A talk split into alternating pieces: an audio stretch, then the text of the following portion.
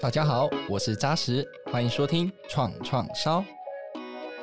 创创烧带你认识新创，了解创投，一探新创与创投合作的真实故事，以及掌握产业新趋势。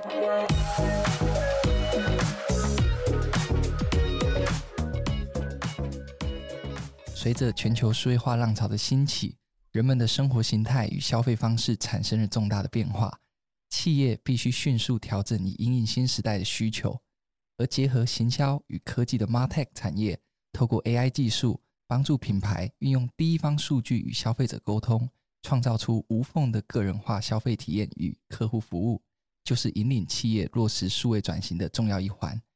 而拥有丰沛的科技能量的台湾，近年来，在 MarTech 产业上有着巨大的成长动能，希望透过 MarTech 的产业能量，能让更多台湾新创走向世界，成为未来的明日之星。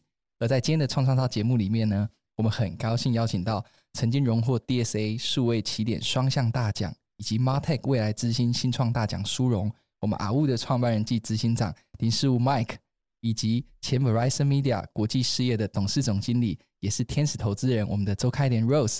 欢迎两位。Hello，嗨，非常高兴能够参加今天创创烧的节目。Hello，大家好啊，我是 AWOO 的 Mike，很高兴今天有机会可以跟扎实跟 Rose 一起分享我们创业上跟其他科技上的一些经验。是，我想我自己个人非常非常的荣幸，也非常开心，因为我们知道三月二十九号的时候，Rose 把他的人生的经验啊淬炼了好多好多重要的文字，出了这本书，叫做《亲爱的，别怕，勇敢说 Yes》。那其实我上个礼拜也在家里看了这个 TBS 的看板人物，也是访问到 Rose 啊。那两个礼拜前在这个 TIA 的场合上也听 Rose 分享人才，所以每一次听 Rose 分享，心中就有很大的热血，很希望说有机会，如果人生中有 Rose 这样的生命导师，那该有多好。这是我自己个人的这个真心话这样子。那我想今天的访谈最后会有一点点时间会留给 Rose，让他跟大家分享啊什么样的起心动念，你写的这本书。而在今天的创创烧节目里面呢，因为 Rose 作为投资 Mike AWOO 的一个天使投资人，我想今天会有很多跟创业、跟投资的一些角度的问题要请教两位。那我想，因为对两位来说呢，都是非常有经验的人，所以我想要给你们一个比较困难的问题，就是说，如果你们要分享一句对你们来说人生中激励你们很重要的话，那这句话是什么呢？这是一个非常困难的问题。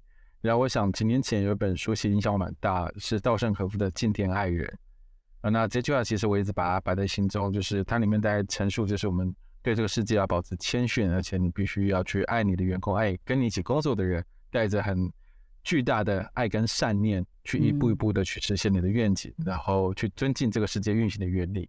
我想这一点应该是啊影响很深的一句话，来自于稻盛和夫的《敬天爱人》。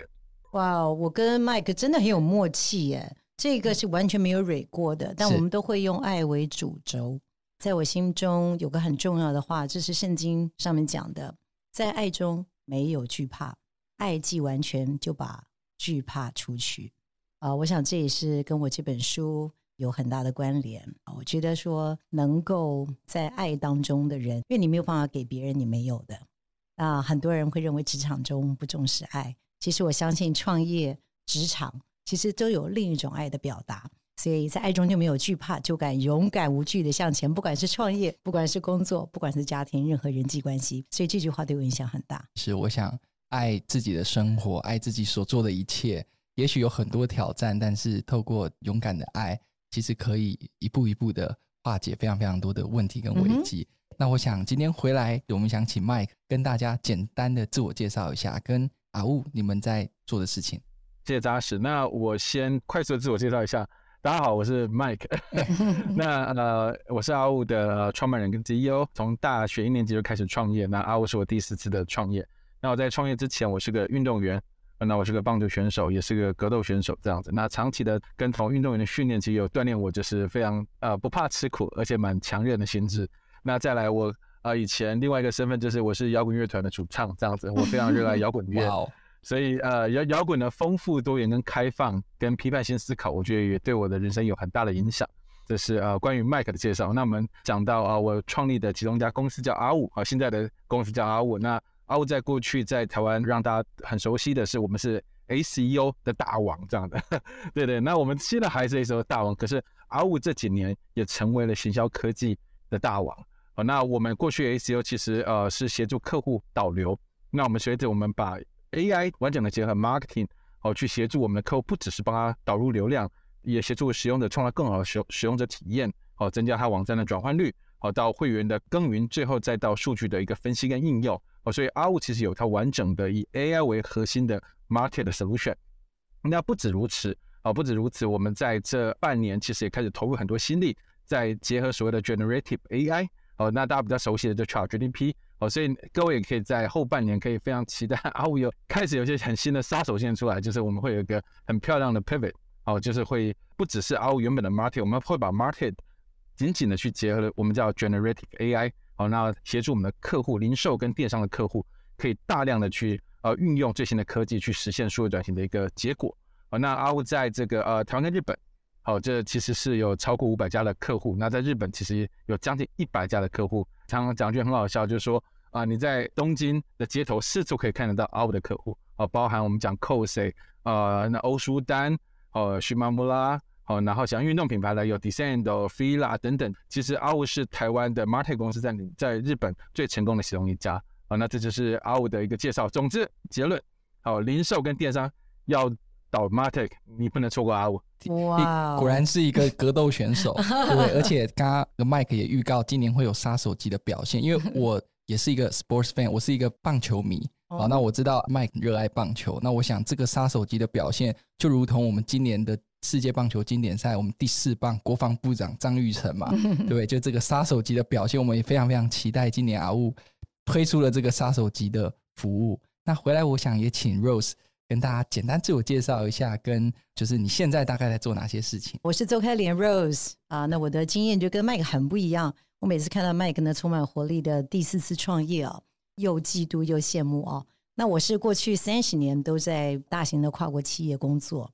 过去二十多年都是在网络工作啊，我在雅虎呃服务了二十年，包括在雅虎台湾做总经理，然后亚太区，然后到刚才扎实讲的，我最后的工作是负责北美以外所有的市场，包括他所有的营收啦，这都由我来负责管理，所以是有蛮多的管理经验，尤其是跨国管理经验。那我最近这两年呢，啊花了比较多的时间，一个是在台湾世界展望会。怎么把我们在这个数位上的这些经验，把它带到我们看到的这些重要的大型的 NGO 里面？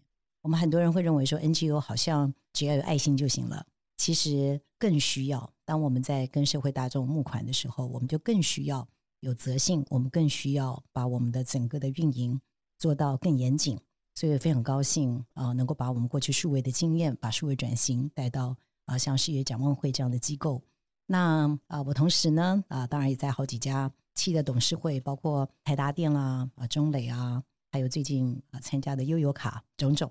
所以当然还有一个很重要的角色，就是把我过去的经验，能够跟新创公司的 CEO 啊一起分享。像是 Mike，我就很高兴，过去这两三年的时间，跟 Mike 有很多的互动，一起工作，觉得很开心。我想刚刚因为 Rose 特别提到，就是世界展望会的经历，其实这也对我生命是很大的一个重要历程。因为我大学的时候是我们学校担任饥饿三十的总召，哦，那那一段的经历，其实也在我心中种下一个种子，说我人生中有机会，我一定要到非洲大陆上面去走走看看。啊，果然我在研究所的时候就达成这个梦想。哦，真的，当时是大家的善心捐款，我们捐给了那一年应该是。呃，一起资助某一个非洲国家，嗯、好，那到研究所的时候有机会作为一个真正的啊，踩在这个非洲大陆马拉维这个国家上，哦、马拉维，对对对，所以刚好那边也有世界展望会的据点，是是是，非常非常感谢这个 Rose 对 World Vision 这边，对我觉得 真的是心中有很多的感动，嗯，太棒了。回来就是针对 Mike，因为 Mike 刚刚自我介绍其实已经讲了非常非常多斜杠的身份，嗯、那我知道其实 Mike 你也非常关注公共议题。你也参与了许多社会运动哦，那我想最后呢，什么样的缘分机缘下你呃创办了阿屋回想这整段的生涯历程中，你觉得什么样的一些关键的事件吼，让你成为一位创业家？那我们知道你是以嘉义作为发基，作为你的创业的据点，为什么呢？你观察到或者说你心中你所期待的这个理想愿景是什么呢？啊，谢谢扎实。呃，我第一次的创业是在我大一的时候。那时候是做了一个叫关岛之家的旅游网站这样子。那呃，其实起心动念很简单，就是说觉得很多关岛的美好啊、为什么在台湾的旅客会不知道呢？那这个不知道，后来我发现是源自于整个旅游业的一个结构，好像不希望旅客自由行啊、四处跑啊，所以就就不能跟他们买所谓的 option tour。所以我我那时候的创业其实就希望可以把这些呃旅客对一个旅游地的想象跟旅游的权利教会给旅客。好，这个其实是那时候其实很想创业的一个动机。我希望通过这些数位科技啊、数位平台，那把这些好的资讯传递出去，去改变这个环境，让这个旅游的市场或旅客得到一个更正义或更应当有的权利。而这个其实是我们第一次创业的原因。那这次设立 AHU 的愿景，其实我我我很少真的是用这样的角度去分享，就是我其实正在打造是一个我们认为下个时代一个企业的一个 role model。这样所谓下个时代企业的 role model，它必须要几个条件。第一个，当然我们回到商场上是不可避免，它必须要 size，它必须要一定的规模。哦，maybe 是 unicorn，maybe 是一个三个 billion USD 的公司，它必须在商业上是有影响力的。除此之外，我所谓叫下个世代，哦，是指包含它必须是带着包含利他，包包含 transparent，好，然后多元，而且是包容，这样一些很，然后相对的是尊重，哦，这些很重要的文化的特质。那再来就是啊，回到就是以南方为主，哦，你以南方为主，这个这个也是延续我们嘉义的概念，就是说，其实全球都市化这课题其实非常非常严重的课题。那我们相信，其实如果我讲一个稍微比较粗浅的，如果我们的这个时代的这些呃来自于中南部的这年轻人，如果他们可以在他们的城市里面有像阿五这样的公司长出来，哦，我常常讲说我们叫做南部的生活啊，然后呃领台北的 pay，做全球最前沿的产品。这这是我我认为它是一个理想的样本。那最后包含阿五为什么去日本的路线，这里也都被包含在里面。就是台湾是一个海岛嘛，然后常讲说我们把台湾摆成横的时候，其实我们是东北亚跟东南亚中间的枢纽。所以我们在画路线图的时候，为什么我要往右边又往左边？东南亚是 AHU 即将要啊前往的市场。所以这一连串这几个很重要的元素，其实都是我们认为在下一个时代啊所谓的企业的样板应该是长这样子。它必须要很成功。可是它不只是成功，它成功的姿态、方式、文化等等，应该是要成为我们下一个时代的典范转移里面一个很重要、最终的一个样子，或者一个 role model。也这是我正在这心中的愿景，跟我正在做的事情。是我想到刚刚 Mike 分享的时候，我们常常都在讲一句开玩笑话，说你如果住左北西以北的，你基本上存不到钱；你住左北西的左水溪以南的哈，你是赚不到钱。多么期待，就是有更多像 AHU。呃，这样子的公司在可能中南部的据点，而且我想要 echo，因为我之前也听 Mike 分享过很多，你特别有讲到一个观念，台湾很多新创要出海，要走到世界各地，大家想的就是我在台北这个据点，下一站就是国际，可是我们好像没有在我们台湾宝岛上面去思考我们怎么 leverage 我们不同城市的资源。那时候 Mike 提一个很重要的重点，他的公司 AHU。他把这个行销业务中心放在台北，可是他的研发中心放在中南部。嗯，嗯，那我们有没有一个有魄力、有格局的政策策略去思考，我们怎么把每一个城市的这个优点 leverage 起来，变成一个台湾是一个最大的资源，再带领这些团队走向国际？我想当时我听到这个，我觉得非常棒，因为大家每次都在讲说出海出海，但我们好像在我们自己城市内，不同的城市，中南部有它的 R&D 资源。其他的资源，可北部有这样的行销业务的资源，如果把它 leverage 起来，其实它的影响力是很大的。对啊，我们的任务就是我我就是要做给大家看嘛，就是这些东西我都不都不用讲的，我们用做的。对，其实你看现在麦格他在做的事情，如果你把这个场景放在美国，这也是一个很自然的这个演进啊、以前你会看到哦，大家所有的所有的工程师、所有的开发都集中在矽谷，可在久而久之，你就会看到哦，呃，Michigan 也有人啦。啊，你会看到很多开发的人力是分散在世界各个地方，不管或者在美国，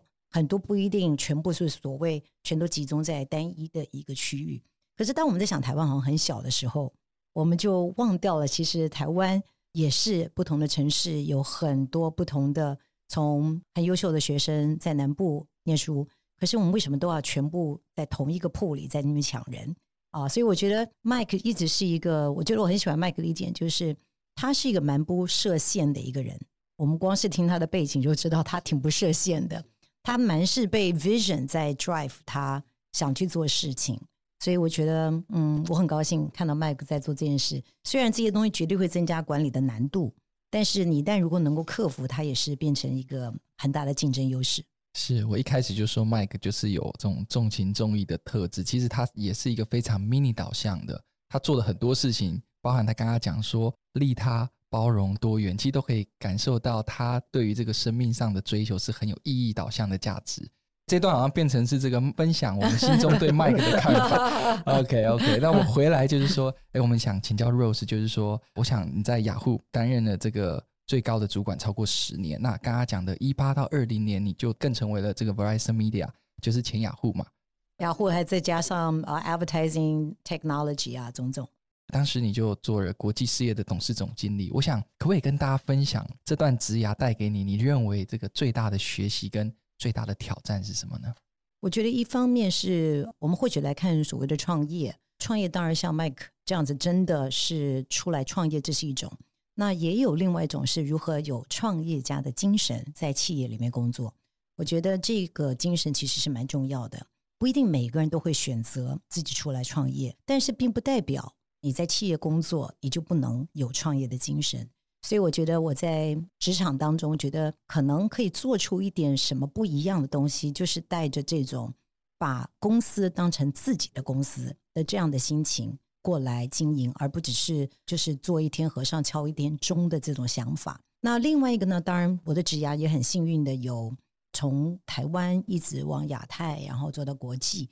这个其实它意义比较不是一个版图的扩张，对我来讲，它真的意义是。让我看到你去经营一个市场跟经营多个市场的差别到底在哪里？你从产品要怎么想？你的整个的运营、你的沟通、你的整个管理的模式，你要怎么样才能够 scale 到一个多国的一个经营？我想我们今天所看到，我们台湾的创业者，大家最 challenging 的一点，其实也就是我们如何出海，不只是产品要出海啊，而是你的 business 要出海。或者是你整个的管理要出海，你开始要跟海外、跟世界各地的啊人来工作。因为我这么多年的经验，我学到一件让我自己可以很谦卑的事情，就是绝对你不可能，你再能干，你都不可能对别的市场真的有多了解。你的了解是很有限的。然后第二个，你的热情对那个市场也是有限的，所以你一定要靠当地人。所以你一个台湾人也好，外国人也好，你如何能够跟当地人真的连接，成为一个团队，往一个方向，然后来把这个 business 从零做起？我觉得那个是一个可能是对创业者也好，或者对任何一个 leader 而言，当我们在规模化的过程当中一个很重要的学习。是因为刚刚 Rose 讲到这一段，我们知道你在一八到二零年担任这个国际事业董事总经理的时候，你领导。跨国的团队将近要到两千人，是 哦，所以我们想说，我们可能一个新创，我们管一百个，管两百个，管五百个，那我们就很好奇，说到底这管理两千个人，而且你刚刚说你不可能对一个市场有能够足以到这么大的热情，或是真的能够对那市场深刻的了解，对，一定需要重用当地的人。可是你人在台湾，你当时得到这样的机会的时候，要管这个跨国团队的时候。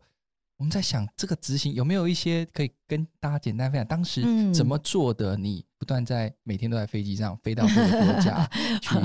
哇，从 COVID 就证明以前那个飞大部分都是没有必要的了哈。是是是是是。呃，可是呢，呃，我觉得还有一部分就是说，不要把自己真的是要去管人家。我觉得反而是你用什么样的一个架构可以 empower 在里面。当然，第一个你要挑的人能够加入整个团队的人。啊，他是不是对的人？这还是一个最基础以及最重要的事情。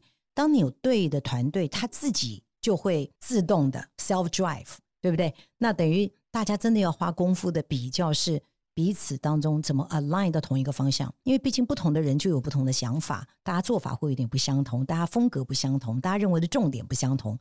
你又管这么多不同的部门，我相信所有的 CEO 都晓得，最难的都是跨部门彼此当中，哎，每个部门的主管都很认真呐，哎，可是横向当中大家的目标不一致，所以其实真正的是怎么把大家的脚步放到同一个方向，因为我们真的不可能真的真的管大家到什么程度，让他们开始会能够 self drive。所以我想在跨国的这个过程当中，很大一部分就是怎么挑对人才。然后让这个你的管理的机制啊、哦，能够是有效的。非常精彩的分享。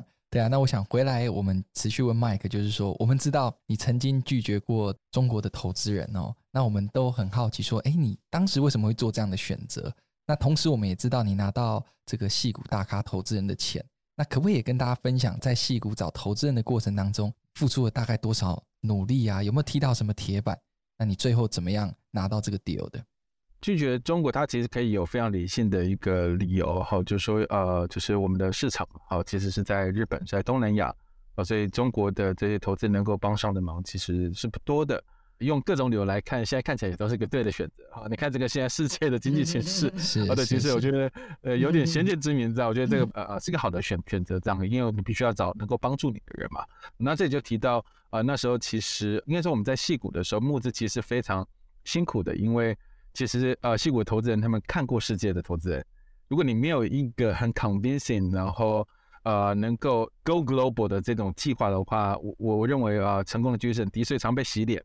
马上被洗脸，那你这个东西没什么啦，这小玩具啊，凭什么之类的，所以 一直被拒绝嘛，就一直被拒绝。然后呃，最后我还是拿到了我的心中大概，因为我设定四个投资人，我每一个都拿到他们的投资。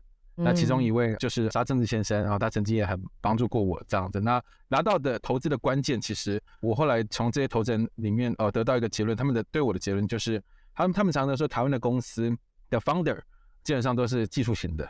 或纯业务型的，那基本上很难有同时两者可以理解技术，可是他又很能够卖产品的。嗯，然后他们说：“哎、欸，麦肯就是这种人啊。”是是是，他觉得说：“哎、欸，这个这样的特质要合在一起，其实不容易的啊。”对，那所以这最后加上我们有个日本的计划，对投资人来讲，日本的出场跟市值估值上市的事实等等，我觉得都是一个合理的选项。哦，所以基本上来讲的话，其实你就是要不断的被拒绝、被洗脸，在每一次的 pitch 里面去 iterate。你每一个呃，你的 pitch，然后你的 selling point，你的 value proposition，然后一直去做调整，然后到一个点上面之后，你就会 hit 到那个打棒球的那个甜蜜点，那就就就会成功这样子。是，我想就 learn to fail，fail to learn 嘛，向失败学习啊，学习去面对失败嘛。哦，这个 Rose 的书里面也提到非常多。对对，那我回来想问 Rose 是说，呃，请 Rose 分享一下，哎，你什么样的契机当时认识了阿乌的 Mike？对，那呃，我你是 Mike 这个心目中的这个新创导师，也是他们的天使投资人，对不对？所以，扎实我，我扎实我这里我要插嘴，我我我可以先讲我怎么认识 Rose 的啊？来来来来，非常非常主，这应该要来 Mike 来说。好，那前半段这个问题交给 Mike 来说。好，就是我用了。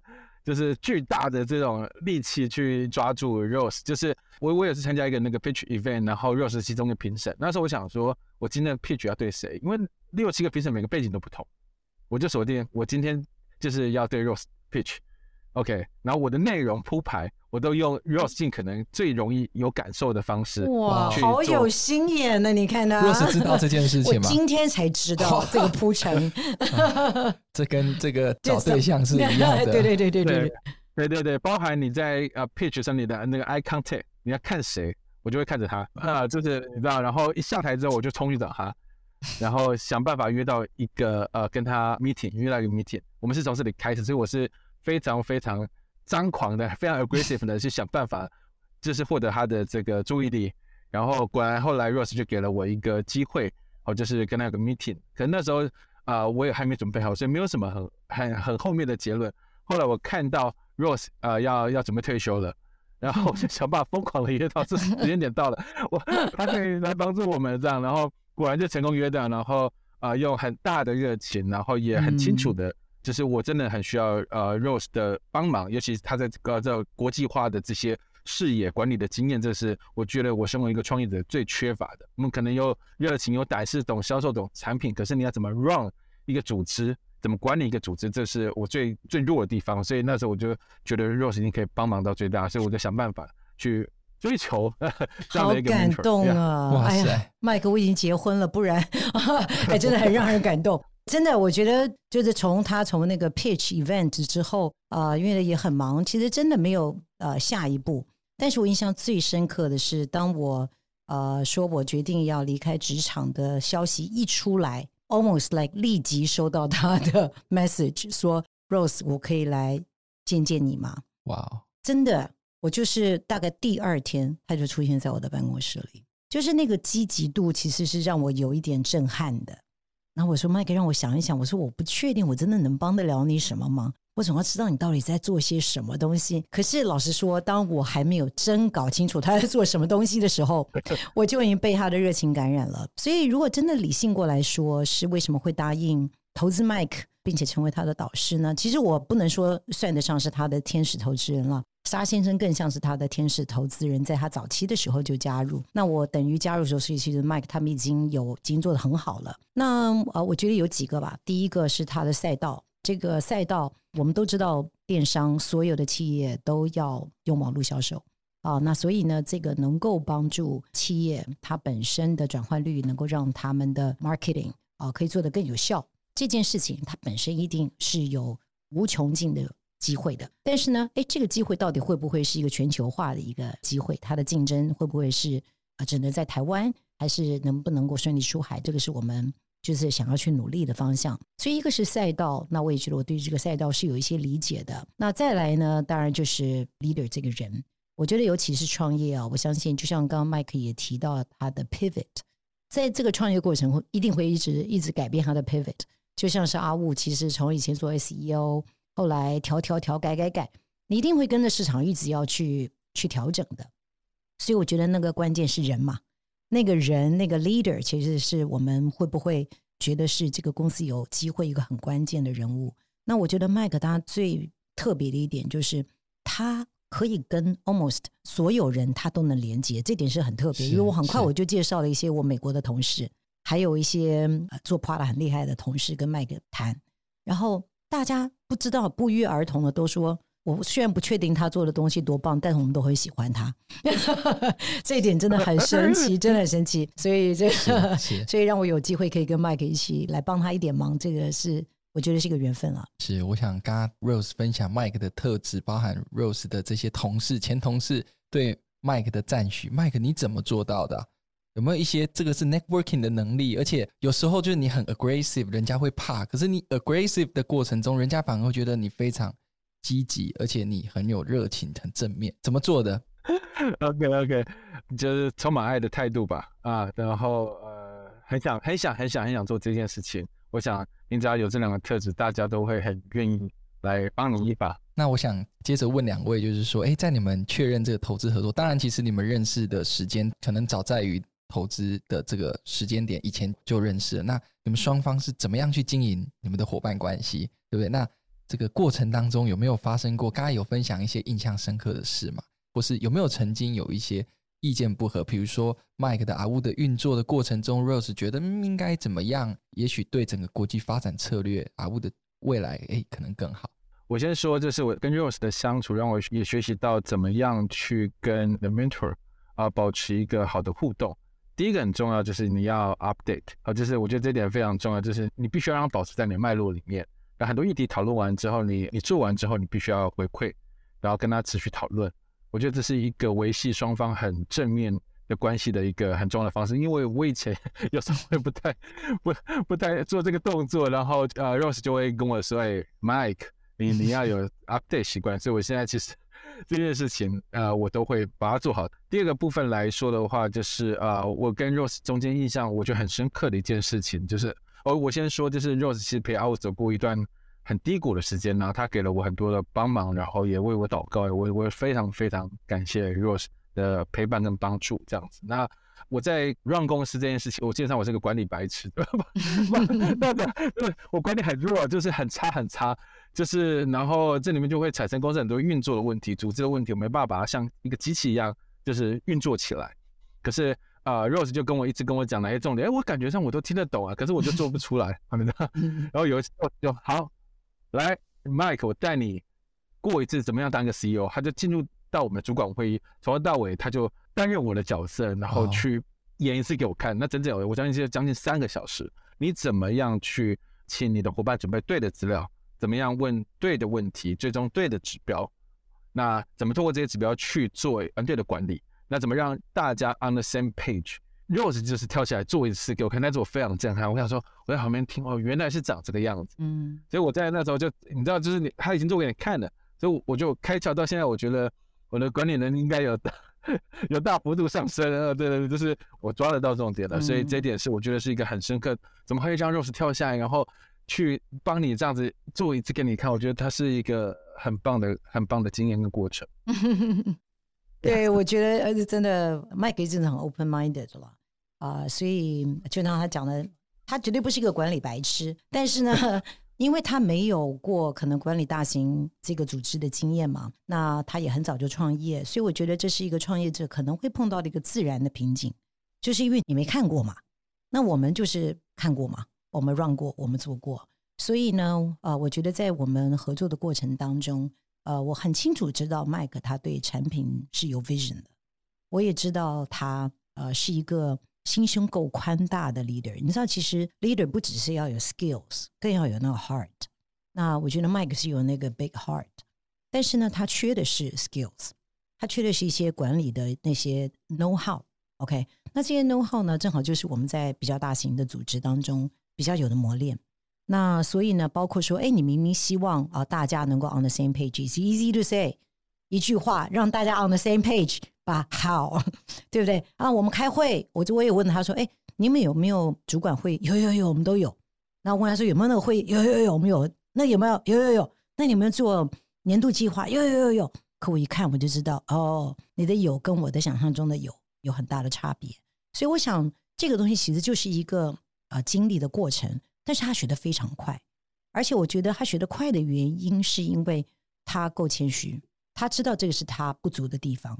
啊，所以呢，包括说，呃，你的团队怎么带领，还有就是另外一个就是，我尝试帮助 Mike 看到的，就是其实我们在领导团队这件事情，因为 Mike 是一个很能够跟人可以连接的人，但是你如何要求团队，不是一个所谓只是很铁腕的，好像很严酷的那种要求。其实事情往往不是黑或白，你一样可以有有温度的，但是可以很 firm 的要求。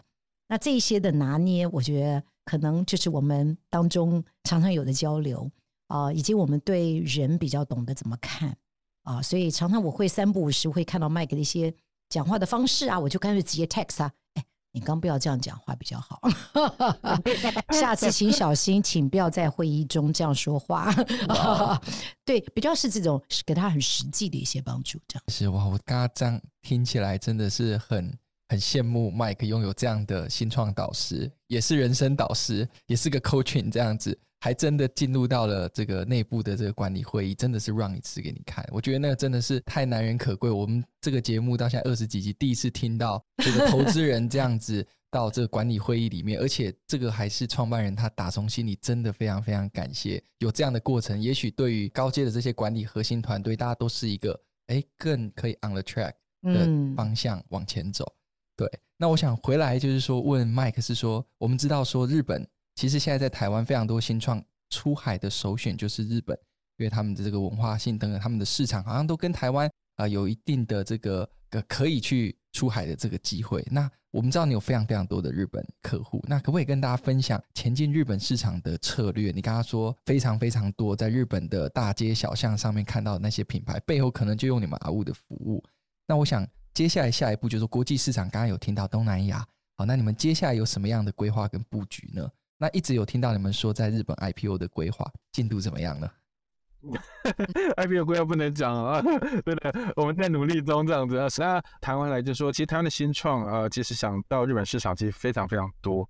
然后这几年其实呃也很多新创在那里，其实大家都走得很辛苦，这是实话，也很难。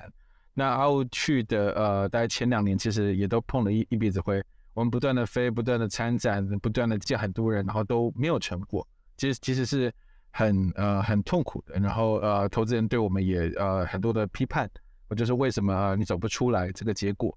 那到最后，其实 AWU 现在有在日本站起来，然后有还不错全国，就是生意的整个成长的这个 traction，这跟这个 momentum 其实是是很好的。哦，那这里面其实呃，我想与其说策略。我觉得回过头来，其实我觉得最重要的重点就是我们把日本当做自己的主场。那失败是在主场不被允许的一个选项。那你倒回来再谈，如果你把它当做主场的时候，我们讲就我们 home market，那你就会非常非常的有耐心。那你的这份决心其实就会很多人会看到。然后他们就会愿意来帮助你。哦，所以我觉得最原点就是日本是我们的 home market，那我们不接受在日本失败，所以我们一定得在日本做出结果来。那这样的决心就你就会带来一个好的结果。所以你来看阿五的时候，日本不是阿五海外的某个市场，它其实它跟台湾一样，它是主场。而且扎实我可能没跟你分享过，我们在日本还是用最难的姿态进到这个市场，因为我们我们做的是直客生意。哦，就我们在日本的客户里面有八成以上其实是我们直接跟客人对到，我们不是靠一些代理商。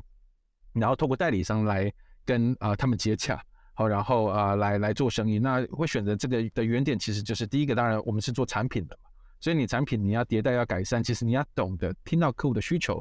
你透过代理商是不可能的事情，你没办法贴近客户的的第一线。那第二点就是我刚才有提到，回到 vision 的部分，就是我们希望在日本来讲的话，我们可以 dominate 日本这个市场，对日本的社会是有影响力的一家公司。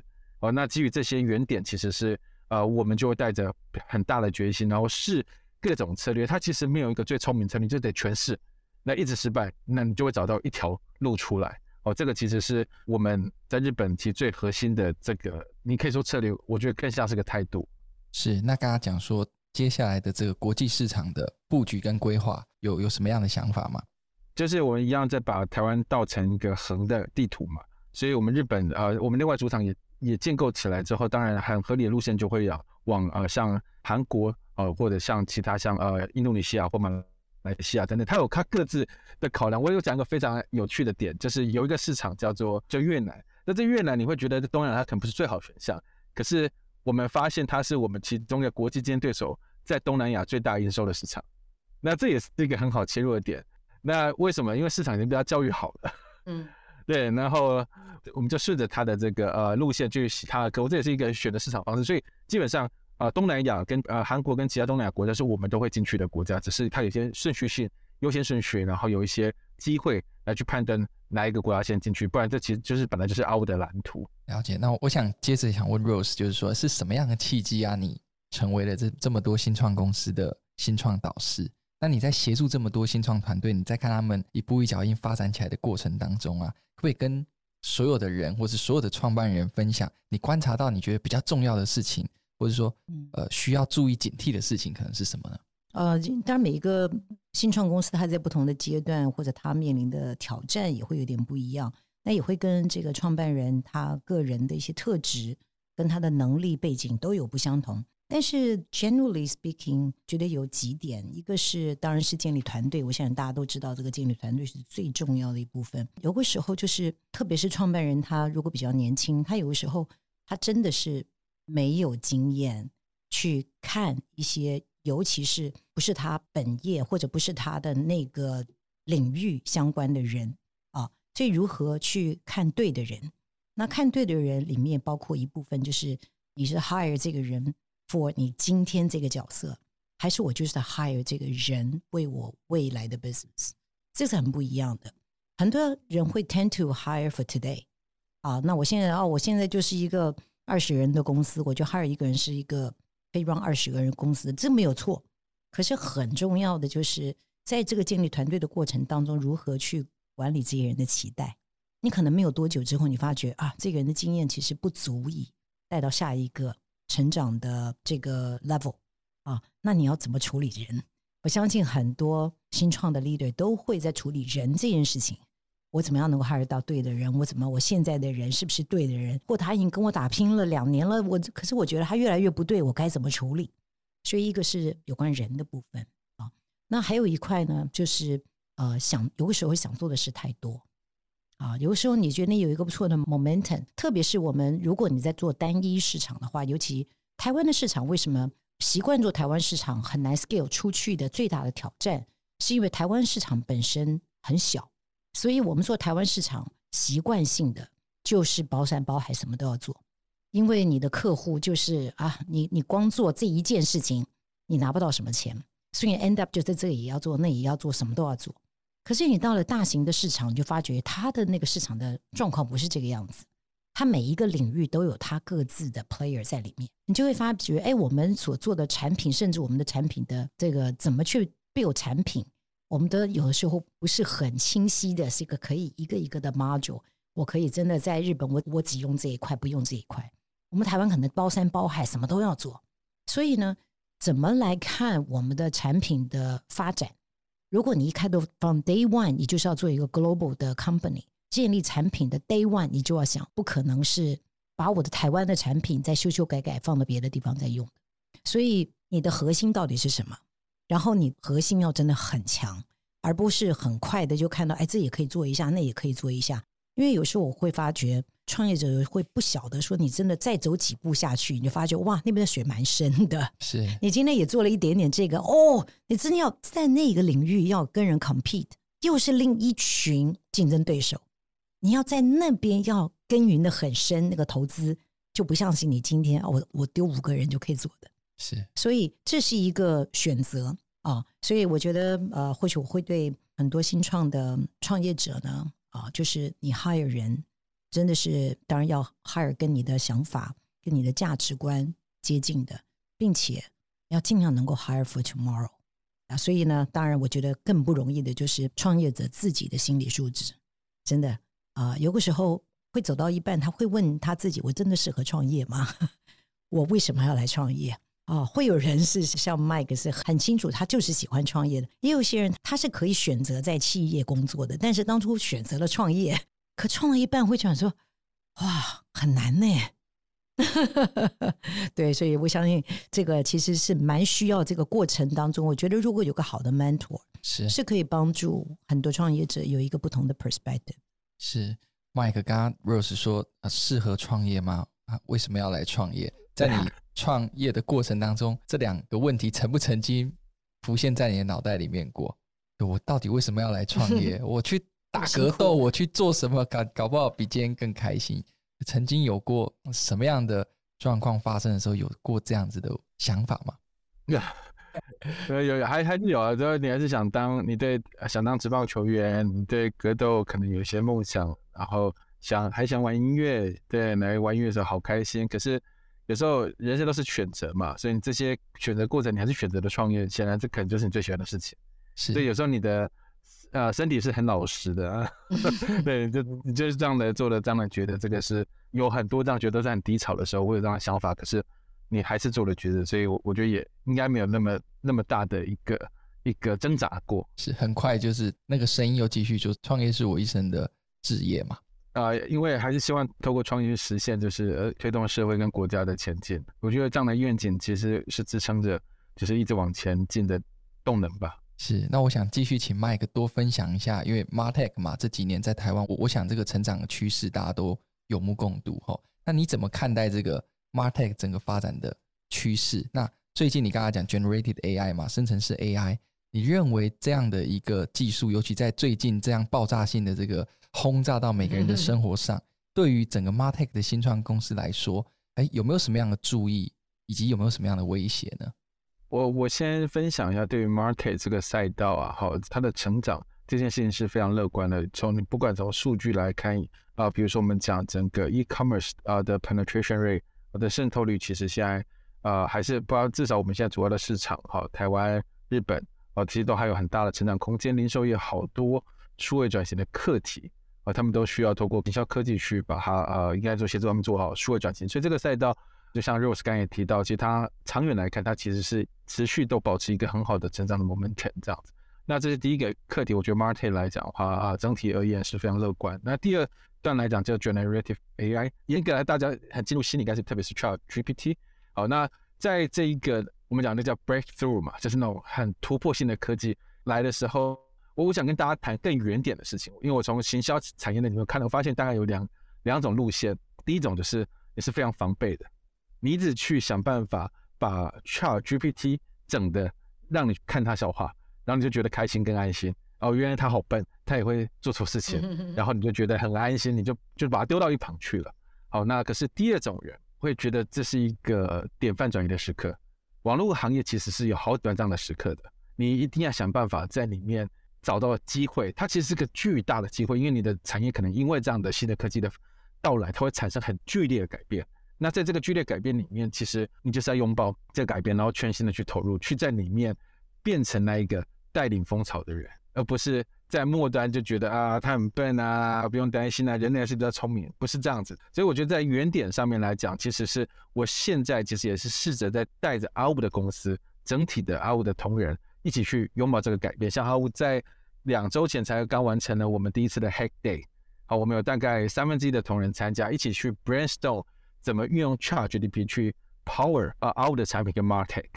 哦，所以这一点其实我们谈到 Generative AI，因为现在有太多杂讯，是一切都还没成定局，现在很多的规则都还在建立当中。你这个时刻就是所谓的，就是你应该要去抓大机遇的时刻，你要去拥抱改变，去善用这些科技的时刻。所以在下个典范转移的时候，你有机会被转上去；在下个阶级流动的时候，你有可能是往上流的那个，不是往下流的那个人。所以这一点我在看待 Generative AI 的时候，我觉得很多事情还没有确定，我们现在也不用断言。可是你最基本的这个态度，会让你最后成为这个赢家。那 MarTech 也会因为 Generative AI 进入完全不同 chapter，它所有像包含我讲的最简单的例子好了，比如说很多 MarTech 工作都跟文案的创意、文案的撰写有关系。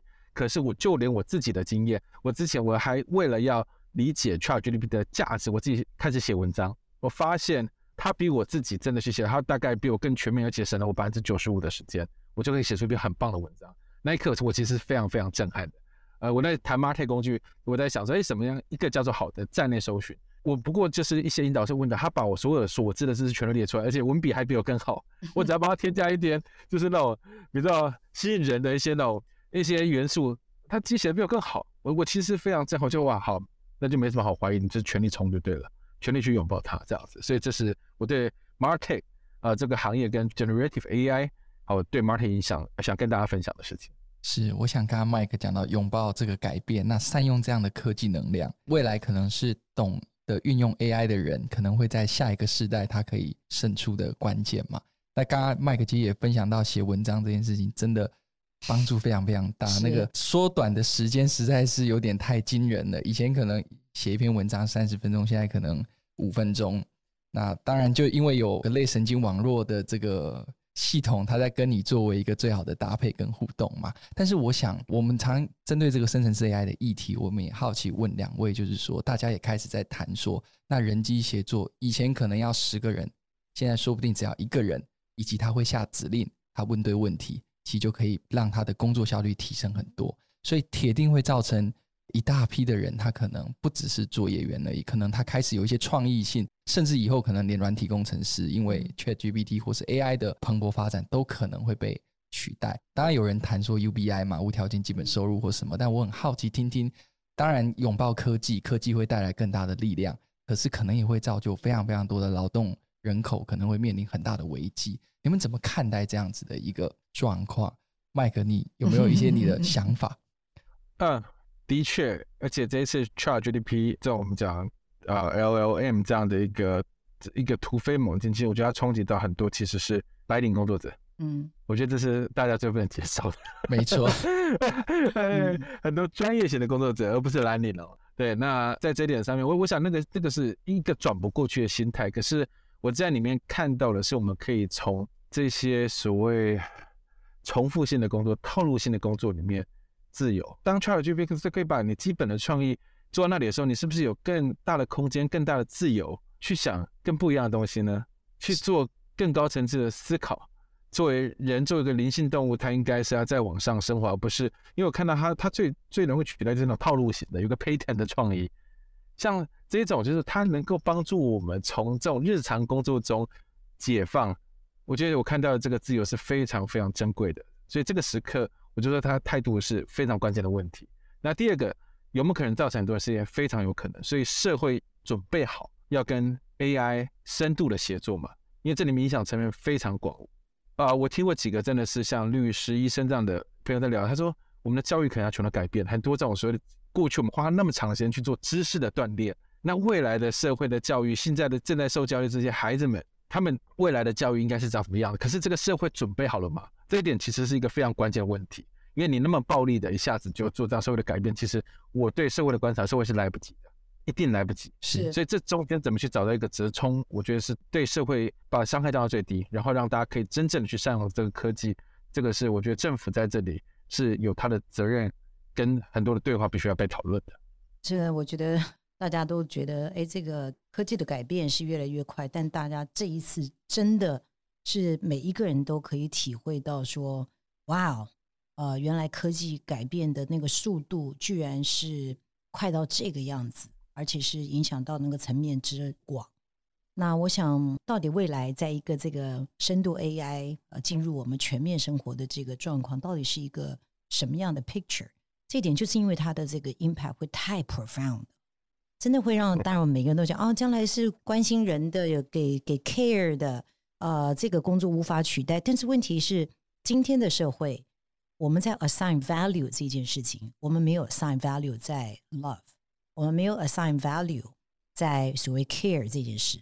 对不对？他们反而是社会当中，例如说在家的全职母亲，其实可能是最累的，但是他们被经济的价值，他们被 assign almost 零，放到他的经济价值里面。我觉得他那个改变是完全要来想哦，到底所谓的价值，而人所产生的什么东西是有价值的？因为现在，如果我们今天被视为很有价值的东西，一夜之间突然。哎，机器就全部可以做完了，AI 就就就已经做完了。我们到底怎么重新审视价值这件事情？这个就是一个太大的议题，好像已经甚至如果我们认为说 cryptocurrency 就搞得我们大家人仰马翻了，那这个这个影响更全面的，所以其实很难想象会是一个什么状况。其实凭良心讲，我有一个高中生的儿子，我都不知道到底要跟他讲，你明年申请大学你要怎么想？是我只能想说，哇哦。你就只能想你会是一个好的人，be a good person，是对不对？因为你哦，以前大家认为很夯的东西，是不是还很夯？我觉得它 fundamentally 真的在挑战我们认为原定的价值是什么。但是我觉得也是在这种 moment 的时候，才会让我们重新来看，哎，到底人 的价值在哪里？不过我想这个是一个很 heavy 的议题。这也是为什么好像大家突然说要想喊喊停，但是真的停得了吗？更不是说半年 停半年，或者停掉一个 initiative 是就能够改变什么东西啊？那我想我们绝对是要 get ready，一个很不一样的世界，呃，快速的来到。是两位都在提这个 the value of human being，尤其在这么大的一个 disruptive 的嗯这个时间点，嗯、其实每一个人都应该重新去思考这件事情。那我想要问 Rose 的是说，我想人才是一个公司发展的命脉。大家说资金没有，想办法，资金可能是最好解决的部分。但是人才，你没有好的人才，你公司的成长引擎可能就很难往前走。对，所以我想，对于很多新创公司，尤其大家都知道，大家都说在缺人才，不管半导体、IC 设计这些大企业、大公司都说人才荒。但是新创公司它要有这么好的成长动能，它也需要招揽人才。是，所以就新创公司的角度啊，你会给。他们在找寻人才、染才或是留才的这些策略上，你会给他们什么样的建议呢？呀，我觉得今天 Mike 可能就给了一个很好的 example，就是说我们不要只是在同样的一个城市当中找人，那人才肯定是极关键的。那我觉得第一个 advice 就是 CEO 要看自己的工作，其实其中找人就是你最重要的工作啊，如果不是最重要的，绝对是 top three。那找人，所以你。Always，你永远或者一直都在关注，在看你是公司最大的 recruiter。那你要成为一个最有效的 recruiter，包括你怎么样去阐述你的 vision，你提供什么样的文化，你有什么样子的环境，要让人才愿意加入你。那第二个，也可以在人才所谓看人才的这个面向，也要更宽广。我觉得，呃，特别是新创公司有这么多的。呃，海外的公司都把台湾当成自然的，现在已经没有国界之分了。很多台湾的人现在都在做的，他的公司根本就是在美国，可能在以色列，你也不知道在哪里。那我觉得也同样的，我们台湾人是不是视野都可以更宽广，包括看超过台北，那也包括海外的别的市场啊。所以看人才真的是要更多元。那我觉得创办人真的要把这个看人才这一件事情当成他必要的修炼。我想今天 Mike 跟 Rose 分享了非常非常多精彩的内容。但我想，刚刚我们一开始我们就说 Rose 出了这本《亲爱的别怕，勇敢 Say Yes》，勇敢说 Yes。那我想最后我想给 Rose 一些时间，跟大家分享一下为什么会想要写这本书，你想要传达的那个 value 是什么呢？谢谢扎实。这个我们今天这个节目还没开始前，我们稍微聊了一下。他说看完这个书，就感觉又有很满满的正能量啊、我想这个正能量其实不是一个蓄意想要去创造一个什么样的正能量，但是我相信我们人每一个人都没有人生来是想去上班就是去躺平的。虽然我们每天拿这些字眼来形容现在上班人的心态，但是我觉得我所看到的就是，其实每一个人都希望在职场，不管是创业者或者是在职者，你都希望有学习有发挥。然后，而不是停滞的。那这也是我自己在过去职涯三十年，我觉得一直让我鼓动我前进的，就一直觉得哇，工作是一个很有趣的事情。那真的是我做的公司就比人家更有趣，所以我才会这样说吗？我觉得并不是。我觉得往往是在我们的转念当中。我觉得我们在职场对很多事情的看法，尤其是处理跟人有关系的，其实最终大部分人在工作中的快乐不快乐，往往不是那个事情。而是那个工作的氛围啊，例如说跟你的主管处的好不好啦，跟你的同事之间的关系啦，那这跟我们以前 traditional 的，哎，我这是对事不对人哦，其实很不一样的观念。是，而是其实我们最终都要的是一个很好的人际关系，让我们的工作更有意义。所以我在这个书当中分享了我很多我个人的经验，等于我过去三十年的工作经验当中，没有什么管理的大道理。我发觉真正的就是你如何能够正确的看你自己的价值，不要看得过低。很多人会把自己的价值看低了，不要看低自己的价值，然后也不要把自己脑海当中跟你自己讲到很可怕的，哎呀，这个不会成功啊，我刚刚怎么会轮得到你啊？拜托，这个这个人家都比你厉害，这些负面的声音，先把你脑海这些负面声音一个个打掉，然后你就会觉得你会比以前更勇敢，可以跨出去，跨出去。不代表就一定是成功，OK？但是你说了 yes 之后，你就会有机会。所以这就我想在这本书可以跟大家分享。是勇敢说 yes。Mike 有没有什么话想跟 Rose 说的？你的生命导师。哦，我想这是公开的，但是还是要真诚的分享。要表白就对了，是吧？对了，哦，我还没准备好什么告白的这个 warning，可是啊、呃，我想跟。各位观众分享，就不要啰嗦，就买起来就对了。就买起来就对了啊。对，那呃，很谢谢 Rose 的支持跟帮忙。觉得创业的过程里面，就是因为 Rose 协助让我成为更好的人。我觉得他不是只是一个更好的创业者，是成为更好的人。那大家一定要支持 Rose 的书。现在三月二十九之后，各大通路都买得到这本书。我想你也可以把它当成是一个职场圣经哈，在不同的这个人生阶段。我相信读这本书的文字会有不同带来的价值跟影响。对，那我想今天再次非常感谢 Mike 跟 Rose 到我们的节目上，我们也非常我们非常荣幸在这个时间点。谢谢。那我想这一集非常非常精彩的节目，那我们未来我们创创烧也有持续更多精彩的节目，我们下次再见，拜拜，拜拜，谢谢大家，拜拜。